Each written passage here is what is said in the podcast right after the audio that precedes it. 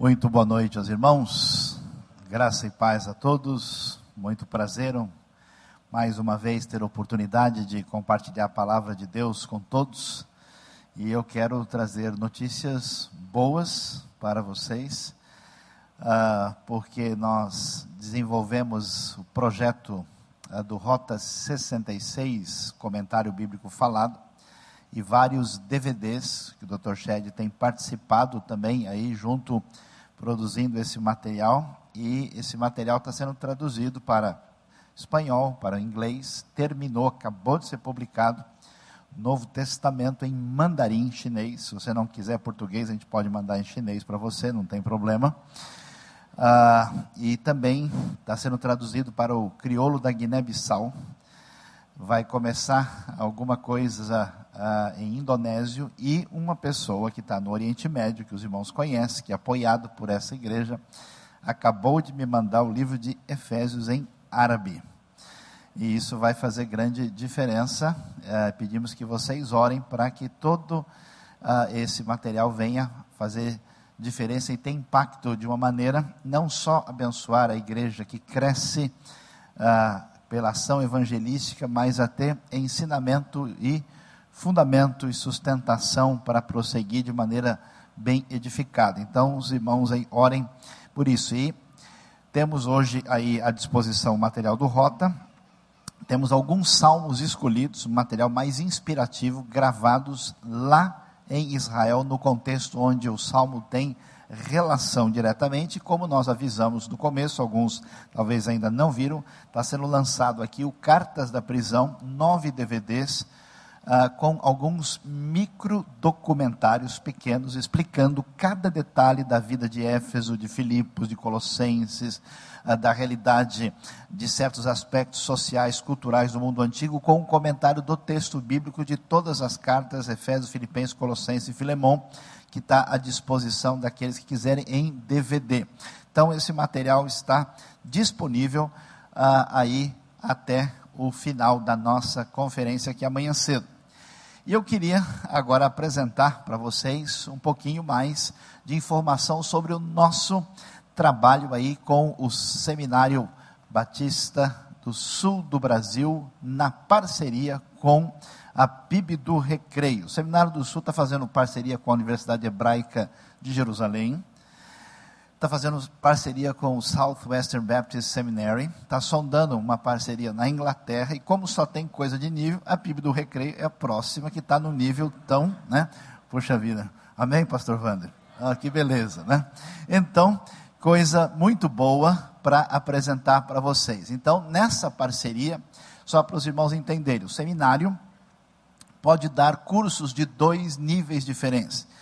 Ele é o Seminário Batista do Sul do Brasil e perante o MEC a Faculdade Batista a, do Rio de Janeiro, que é chamada FABAT. Então, os cursos de pós-graduação e o curso de bacharel em teologia feito lá na Tijuca, esses cursos são cursos reconhecidos, seguindo toda a documentação necessária, todas as regras, tudo aquilo que é pertinente às exigências que o MEC estabelece para qualquer faculdade ou universidade. Mas, ao mesmo tempo, qualquer ah, faculdade ou universidade pode ter cursos livres, e nós temos uma área que a gente chama de CEFOM, que pode prover esses cursos livres, e, portanto, o que, que nós vamos ter? Primeiro, aqui vai ser disponibilizado uma pós-graduação em teologia e ministério. A teologia que se torna uma realidade prática para a vivência do dia a dia. As matérias que vão ser apresentadas aqui, epistemologia e metodologia da pesquisa em teologia, que é obrigatória, ministério cristão na cultura contemporânea, teologia bíblica aplicada ao ministério, interpretação bíblica, liderança, comunicação e pregação, educação cristã, aconselhamento e saúde emocional na igreja, adoração bíblica e contemporânea, ministério de impacto social e o trabalho de conclusão de curso. Elas, as aulas serão dadas aqui e você terá oportunidade, em vez de ter pegar o trânsito, se deslocar até a Tijuca, a gente vai trazer o professor aqui para que todos possam ser devidamente aí abençoados. Aí nós temos mais algumas informações sobre algumas sugestões dos professores que vão estar com a gente e também vamos ter o curso livre de teologia. pós-graduação, somente uma pessoa que tem diploma superior pode fazer.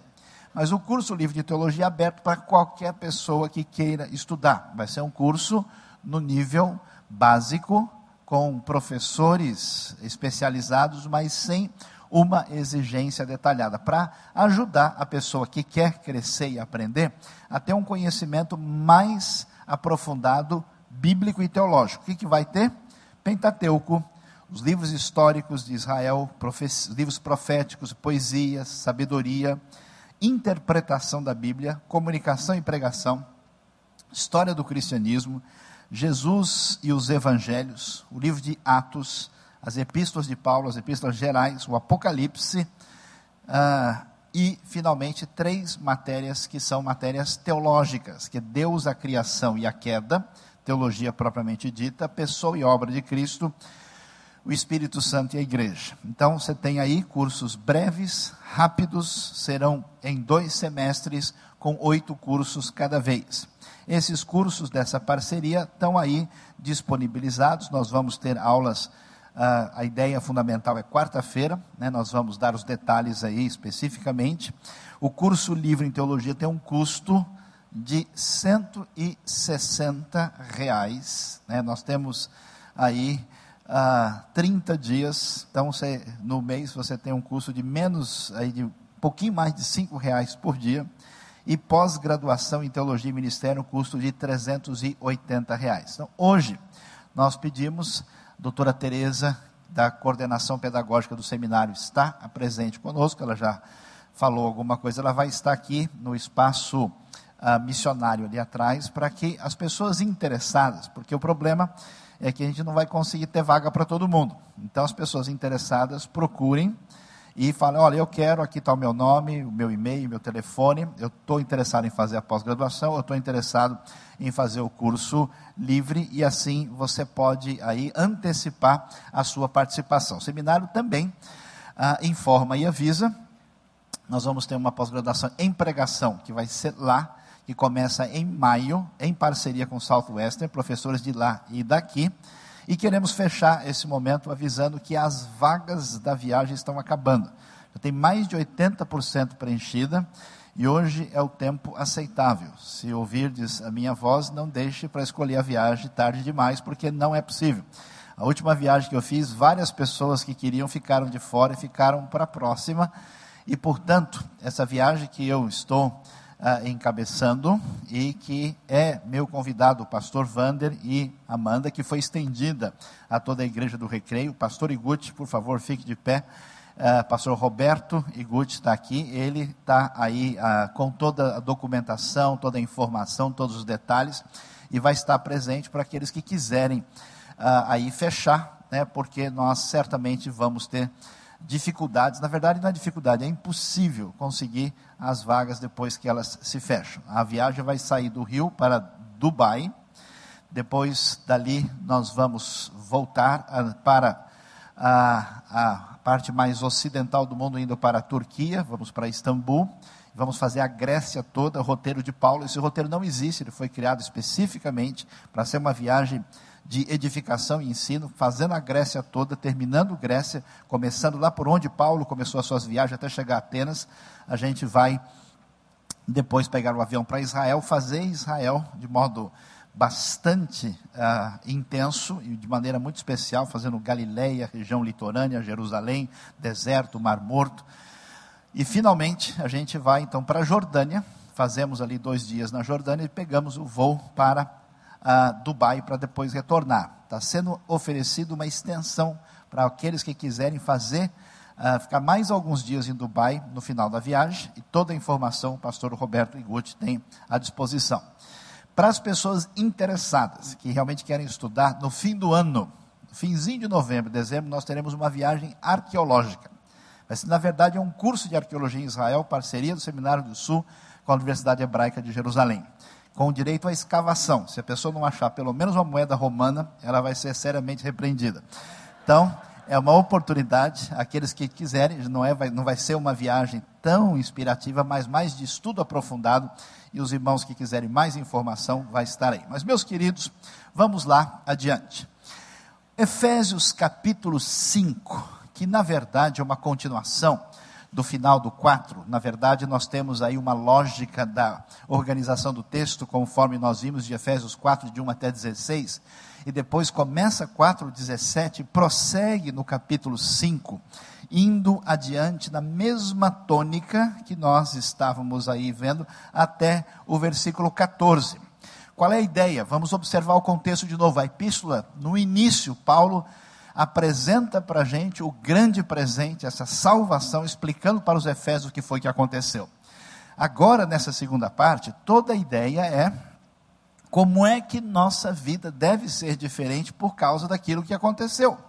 Então, como nós vimos, a mudança de comportamento, de deixar ah, aquelas atitudes e procedimentos destruidores e perversos e maus, os pecados, para ter uma vida diferente, semelhante a Cristo. E aqui é interessante observar por que é que essas coisas são tão sérias. A gente, quando pensa ah, em orientação, em mandamento, para falar sobre o erro e o pecado, a gente já fica meio com preconceito, assim, lá vem alguém me dar uma bronca, lá vem alguém restringir a minha liberdade, lá vem alguém é, diminuir a minha esfera de manifestação de individualidade. Mas, na verdade, o conceito que nós temos é equivocado. A própria ideia de mandamento, de lei, mais corretamente traduzido pelos judeus por instrução, não só estabelece para a gente uma das coisas mais importantes que chama-se a nossa identidade. Você só sabe quem é você por causa do mandamento. Porque o mandamento circunscreve a sua existência, estabelecendo os limites de quem você é. Uma pessoa perdida no mundo é alguém que não sabe onde estão os seus limites. Ele não faz diferença entre ele, o outro e o mundo à sua volta. Quando a pessoa recebe um não, esse não pode ser muito abençoador, porque ela define qual é o limite da sua realidade individual, o universo do outro, o universo de Deus e o mundo à sua volta. Há várias pessoas que não entendem isso e nunca conseguem acertar o passo na vida. Entendendo isso, e entendendo a realidade do mundo dos Efésios, aquele mundo pagão romano, que era muito complicado, o que, que os Efésios podiam descobrir?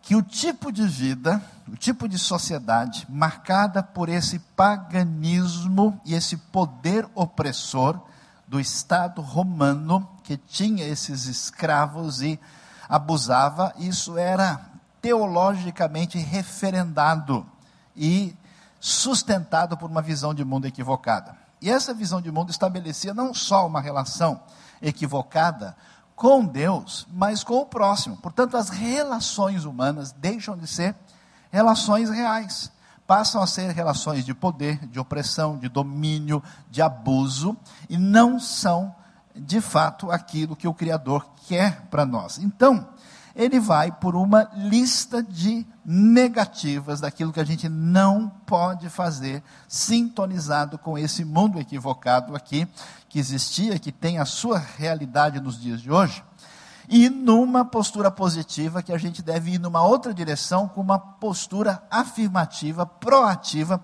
para fazer diferença. Por isso, o capítulo 5 começa dizendo: portanto, sejam imitadores de Deus. É muito bonito, como filhos amados, não é porque ele mandou, não, como filhos amados nessa relação em que a sintonia com Deus se dá por essa filiação, que quer dizer que a gente se torna parecido com Deus. O ideal é que o filho seja a cara do pai, nesse caso tem a ver com a sua vida, com o seu comportamento, e filhos amados. E é interessante que o foco é esse, vivo em amor. A força da obediência ao mandamento nunca é a mera ordem, mas o constrangimento do amor e da graça bendita e extraordinária que se manifesta nessa salvação apresentada para nós na primeira parte da epístola. Ele nos amou e se entregou por nós como oferta e sacrifício de aroma agradável a Deus. Então, depois de dizer, lá no capítulo 4, tudo o que foi dito, todos os pecados apresentados que acabamos de ouvir, sobre a mentira, a ira, não furtar, as palavras saprós, destruidoras, esse entristecimento do espírito que pode acontecer, não deixar que o mal domine, ele vai prosseguir e dizer algo contra o tipo de conduta que existia no mundo antigo, especialmente em Éfeso, onde a deusa Diana era uma deusa ligada à sexualidade. Éfeso era um lugar de grande adoração da deusa na sua manifestação erótica e manifestação ligada à fertilidade, uma tradição de milênios naquela região e muito expressiva quando se diz respeito ao que acontecia na época aí de Diana ou da Ártemis dos Efésios. Então, essa vida desse mundo, aliás, a primeira propaganda uh, de uma casa de prostituição encontrada na história está em Éfeso, num primeiro lugar onde isso se apresenta não só como local, mas como uma divulgação ostensiva. Por isso, o apóstolo Paulo diz: entre vocês não deve haver nem sequer menção de imoralidade sexual, como também de nenhuma espécie de impureza e de cobiça, pois essas coisas não são próprias para os santos. Não haja obscenidade, nem conversas tolas, nem gracejos imorais, que são inconvenientes, mas ao invés disso, ações de graças, porque vocês podem estar certos disso. Nenhum imoral, ou impuro, ou ganancioso, que é idólatra, tem herança no reino de Deus, de Cristo e de Deus, ninguém os engane com palavras tolas, pois é por causa dessas iras, que, dessas coisas, que a ira de Deus vem sobre os que vivem na desobediência, portanto, não participem com eles dessas coisas. A ordem da palavra de Deus é clara, dizendo: não seja imoral. E o que isso significa? Significa que a sexualidade humana é sagrada é extremamente valiosa e importante, não só pelo elemento que ela significa de realização pessoal, psicológica profunda, quando um homem e uma mulher se amam e vivem aí debaixo da graça de Deus, mas também porque, a partir do uso fruto devido da sexualidade, nós temos a constituição da família, a permanência da, da sociedade e a regulação entre o desfrutar daquilo que Deus deu e o submeter-se a Ele, para que, nesse equilíbrio, nós tenhamos uma vida realmente adequada e abençoada.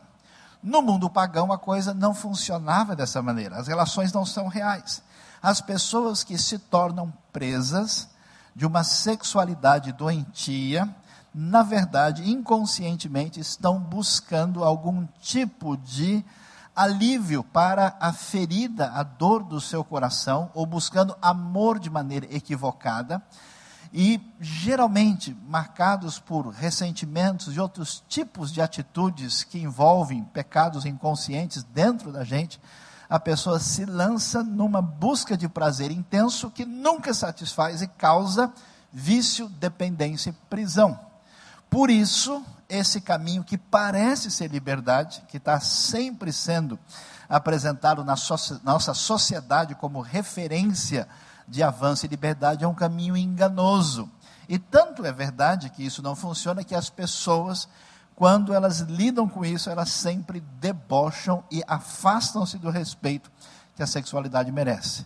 É interessante que Paulo coloca não só a imoralidade, essa palavra porneia tão conhecida, mas ele também vai falar de gracejos imorais. É tão impressionante, especialmente na nossa realidade brasileira, como quase tudo quanto é elemento de humor tem que satirizar a sexualidade, tirando-a do lugar de seriedade que ela merece.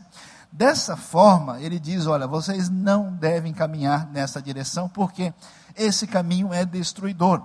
Não permitam que aquilo que Deus criou de uma maneira tão valiosa para produzir o que é bom, seja destruído e seja destruidor na vida de vocês. Não vivam dessa maneira, fujam desse tipo de coisa, porque isso trará prejuízos espirituais muito sérios.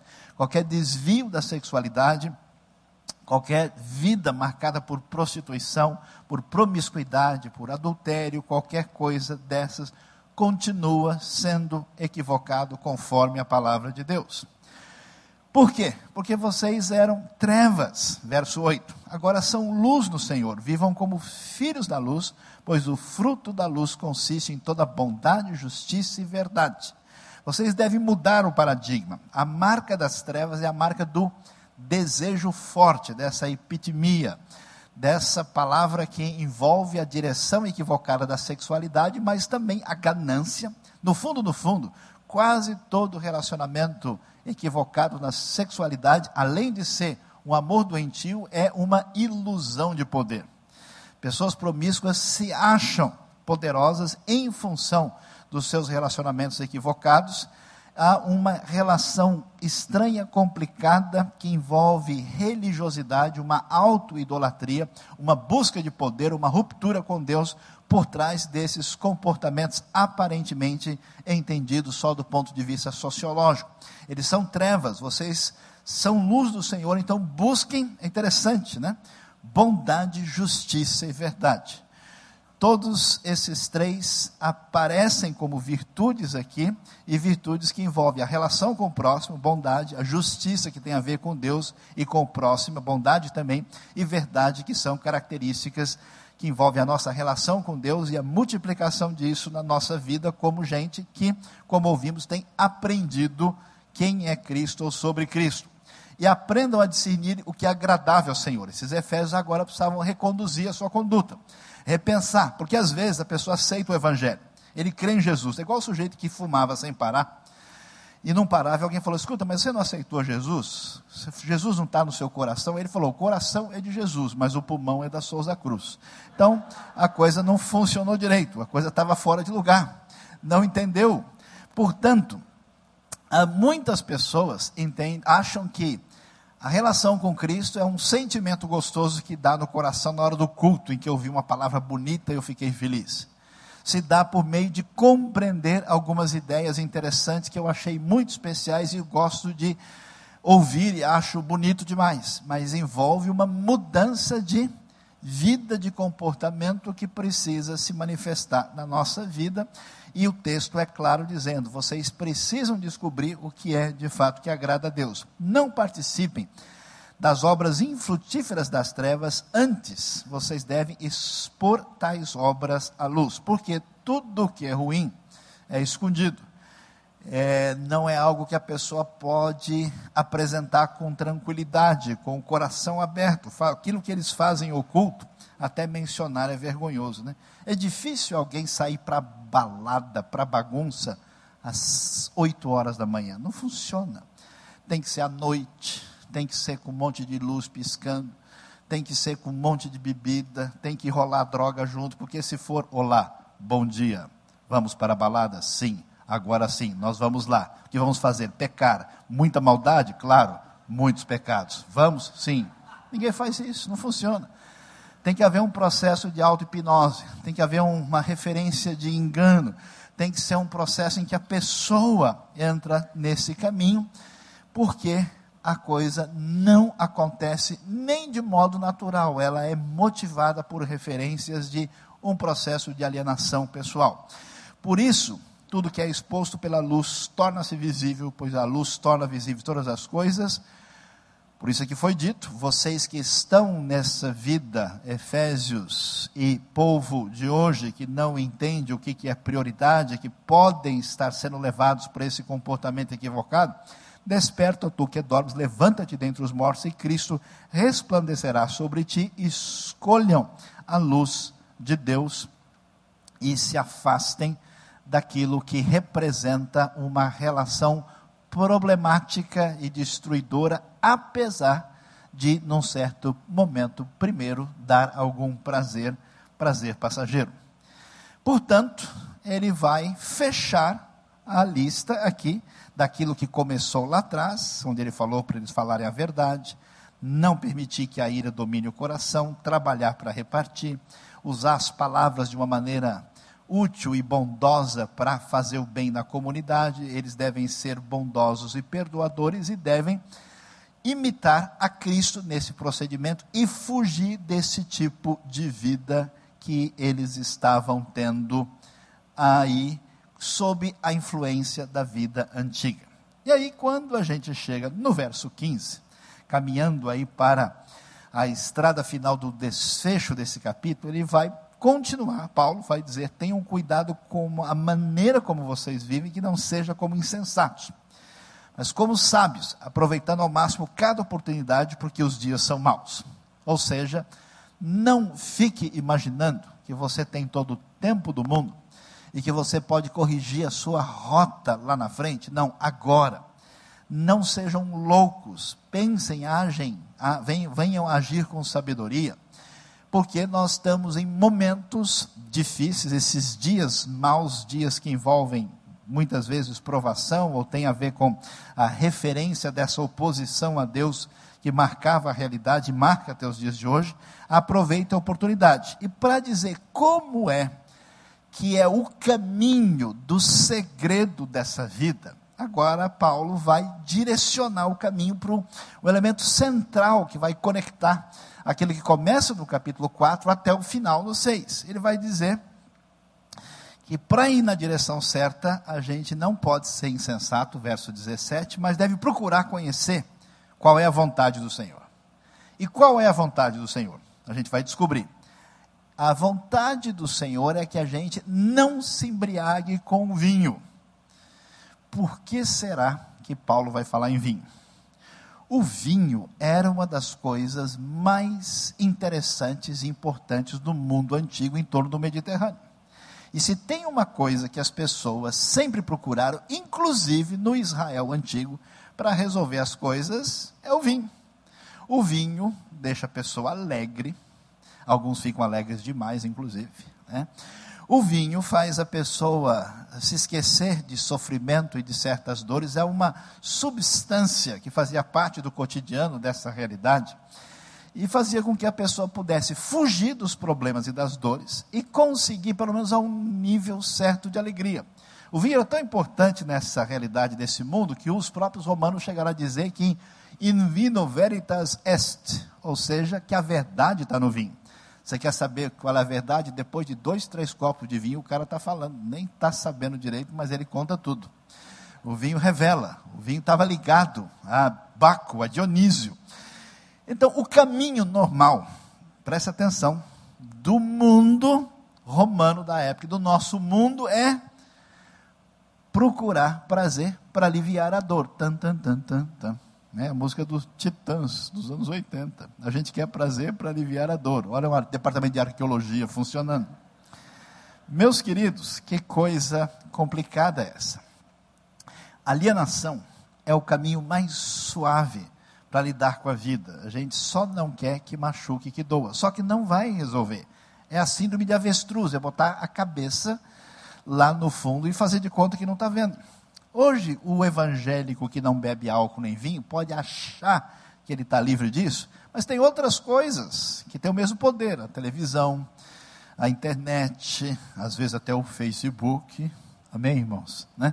Ou outras coisas mais que nos levam a viver uma vida com a referência equivocada de afastamento daquilo que deve ser a nossa prioridade. Então, o vinho parece ser um caminho mas esse caminho de ah, alienação da vida, ele vai dizer, leva à libertinagem. Vocês não devem cair nessa direção. Em vez disso, olha que coisa interessante. Olha que coisa mais linda, mais cheia de graça é o texto que passa para a nossa lição. Ele vai dizer: encham-se do Espírito. Ou melhor, se formos olhar o texto grego literalmente, é deixem-se ir sendo enchidos pelo Espírito. Qual é a ideia? Para viver uma vida afastada daqueles comportamentos atraentes, mas destruidores, e uma vida de imitação de Cristo, o caminho certo é não seguir a lógica do vinho, mas seguir a lógica do Espírito. E como é que funciona esse espírito? O espírito é interessante porque não parece que o espírito tem qualquer problema para nos ajudar. Por isso o verbo está no passivo, e está no passivo e num particípio que, traduzido no gerúndio, nos dá uma ideia de que deixem-se ir sendo enchidos pelo Espírito. É um trabalho, um processo de dar lugar para o Espírito na nossa vida e dando espaço, que esse é o caminho, sim, que vai dar aquilo que o vinho promete, mas não concede.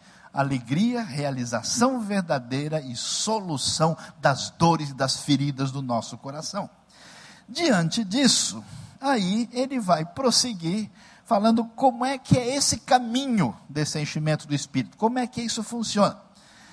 Ele vai dizer, falando entre si com salmos, hinos e cânticos espirituais, cantando e louvando de coração o Senhor, texto que vai evocar Colossenses capítulo 3, que é paralelo de Efésios 5, dando graças constantemente a Deus Pai por todas as coisas, em nome do Senhor Jesus Cristo.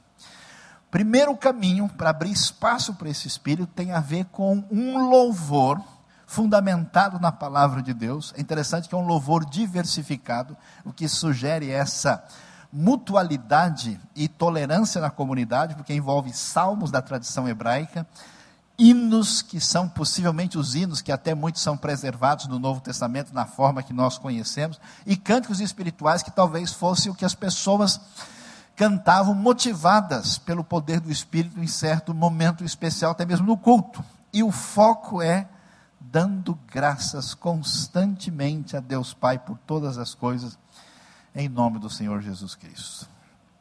A maior prova de que a gente tem saúde espiritual é reconhecer na nossa vida que Deus continua sendo bom e poderoso apesar do que aconteceu comigo.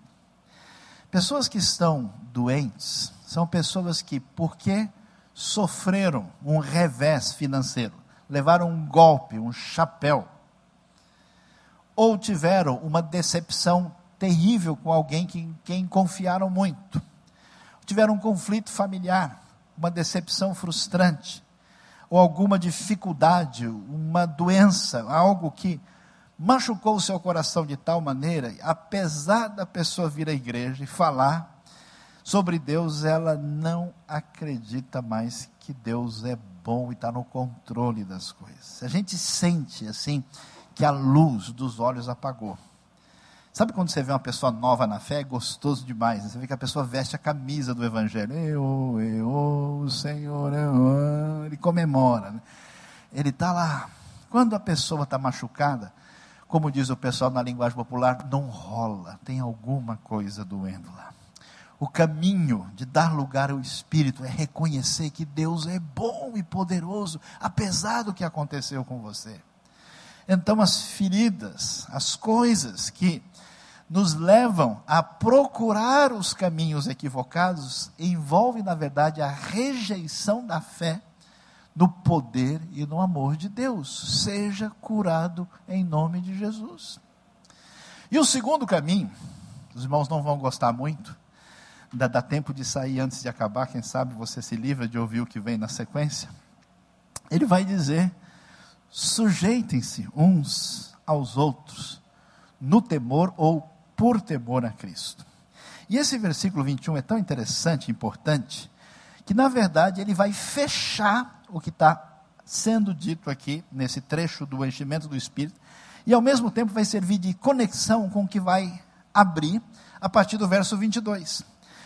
Esse texto está sendo traduzido, se você pegar alguma versão diferente, algumas têm sujeitando-se uns aos outros no temor de Cristo, um particípio do grego que é traduzido pelo gerúndio, que é a forma literal, mas que no contexto, esse, esse sujeitando-se tem o sentido de imperativo, porque ele segue uma referência de imperativo anterior. Então, a ideia é a seguinte: que esse sujeitar-se fecha em cima e abre o que vem embaixo, e ele vai dizer que a maneira pela qual a nossa vida se encaminha na direção daquilo que é a vontade do Senhor e o enchimento do Espírito é não só pela percepção de que Deus é poderoso e bom, mas pela nossa capacidade de submeter-se uns aos outros. Meio estranho isso, né? para quem era escravo, fala, olha, o problema não é ser escravo, você tem que ser escravo da pessoa certa. Porque na verdade você como ser humano sempre será satélite, sempre será contingente.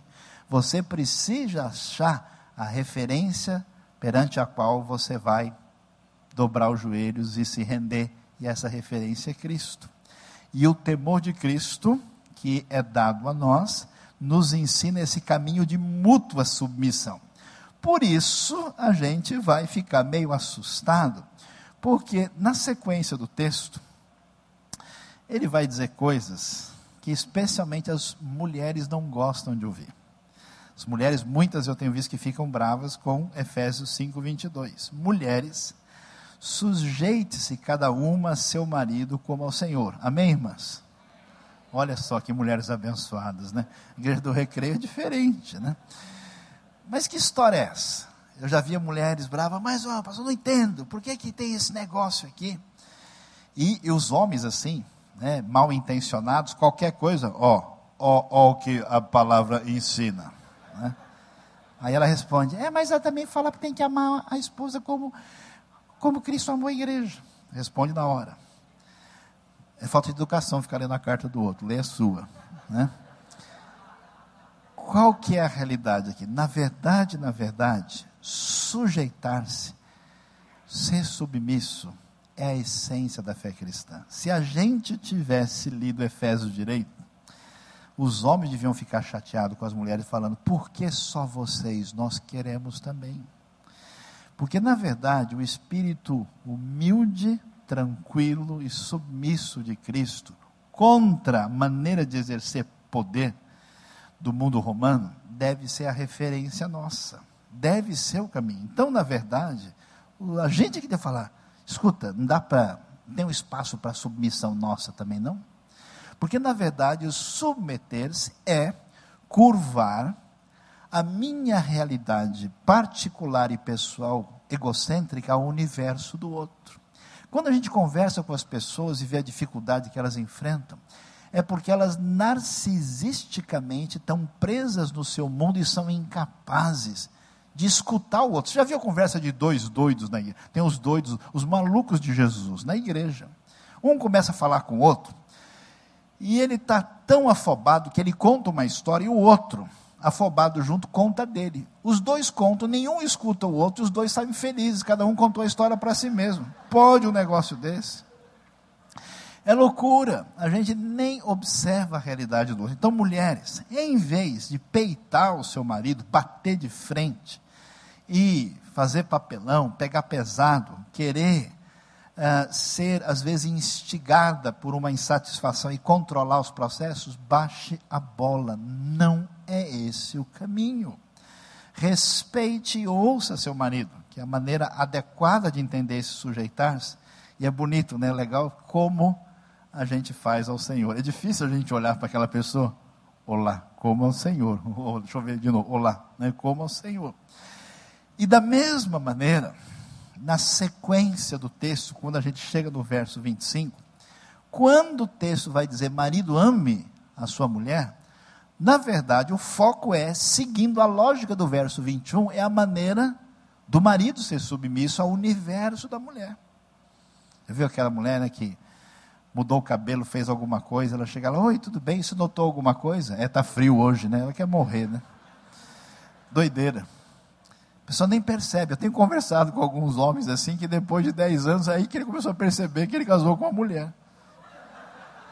Eu me lembro de um que começava comigo e falava, pastor, eu não entendo. Eu falei, o que, que foi? Eu já falei com a minha mulher, parar de ficar ligando para a mãe dela. É, eu ligo e eu converso lá, e ela não, vai ficar conversando um tempo. E tal, demora um tempão, eu não sei, tem tanta coisa para conversar. Porque a maior parte dos homens, há controvérsias, há variações, geralmente falam para dar informações. Oi, oi, bom dia, sim, não, está frio, vai esquentar, uhum, é, um, dois, cinco, doze. Havia aquele hábito irritante de homem, né? Ficar lá sentado no sofá mudando o canal, mudando o canal, mudando o canal. E não assiste nada, nem coisa alguma. Impressionante. Sabe a diferença principal entre homem e mulher? Os homens gostam de ver filme, as mulheres gostam de ver filme onde morre uma pessoa bem devagarinho. E os homens gostam de ver onde morre um monte de gente, tudo de uma vez. E a falta de percepção dessas circunstâncias é tão complicada que eu me lembro desse rapaz falando: não entendo, por que, que a minha esposa precisa conversar tanto com a mãe dela? E ele ficava do lado ouvindo a conversa e não entendia nenhuma razão de ser. Sabe? Pois é, foi maravilhoso, tal. É uma espécie de manifestação da sua identidade existencial perante a vida, o falar como respirar. Amém, irmãos? Né? O que, que acontece? Se a gente entende quem Cristo é. A beleza maior de Cristo é que Deus resolveu aproximar-se de nós, identificando-se conosco. Eu acho tão bonito ler a Bíblia. Eu gosto de ler a Bíblia. Se eu fosse você, eu lia todo dia. Que livro legal. Imagina, imagina quando Deus quer invadir a história no momento mais triunfante, que você esperaria um guerreiro descendo do céu, arrebentando, ele chega na figura de um nenê em Belém da Judéia. Que jeito de invadir a história humana. É assim que ele conquista. Deus é simplesmente demais. Ele é o máximo. E por isso, o único jeito da gente abrir espaço para o Espírito é não só ter um coração agradecido, mas submeter-se ao outro. Mulher respeitando e ouvindo, marido sendo sensível e amando a sua mulher. E o padrão é forte demais. Como Cristo amou a igreja entregou-se por nós. O que, que a Bíblia está dizendo? Você quer saber quem é cheio do Espírito Santo? Não é necessariamente quem estudou muita teologia e conhece muita coisa. Ou a pessoa que fala em línguas e faz milagre, e pula e fala alto, e tem muito carisma. A ideia de Efésios é diferente. O poder do Espírito que enche a nossa vida se manifesta quando o coração é grato a Deus e quando a gente manifesta o Espírito de Cristo. Quer saber onde é que a gente verifica isso? Lá na nossa casa, com marido e mulher. Depois nós vamos ver no capítulo 6, com filhos e pais. E depois no relacionamento da sociedade. E vai terminar capítulo 5 dizendo Portanto, cada um de vocês também ame a sua mulher como a si mesmo, e a mulher trate o marido com todo respeito. Meus queridos, Deus abençoe a nossa vida. E Deus nos dê uma vontade de ler e estudar a palavra de Deus, porque é bom demais. Ajuda a gente, esclarece, abre a avenida, mexe com o coração, reestrutura a vida. Que Deus nos ajude a vencer essas coisas ruins que vivem dentro da gente e que de vez em quando você levanta de manhã com os dois pés esquerdos, né? E não sabe, socorro, Deus, para o mundo que eu quero descer, que a coisa está difícil, né? A gente precisa da misericórdia de Deus. A gente precisa entender que Deus continua sendo bom e amável com a gente. E a gente precisa do Espírito de Deus para que consiga, com essa força poderosa e subversiva do amor, quebrar toda inimizade, maldade, ruptura, relação distorcida entre as pessoas, para a gente, mesmo que a gente não tenha poder, mas pela graça, conseguir ser um pouco parecido com Jesus. Deus abençoe a nossa vida.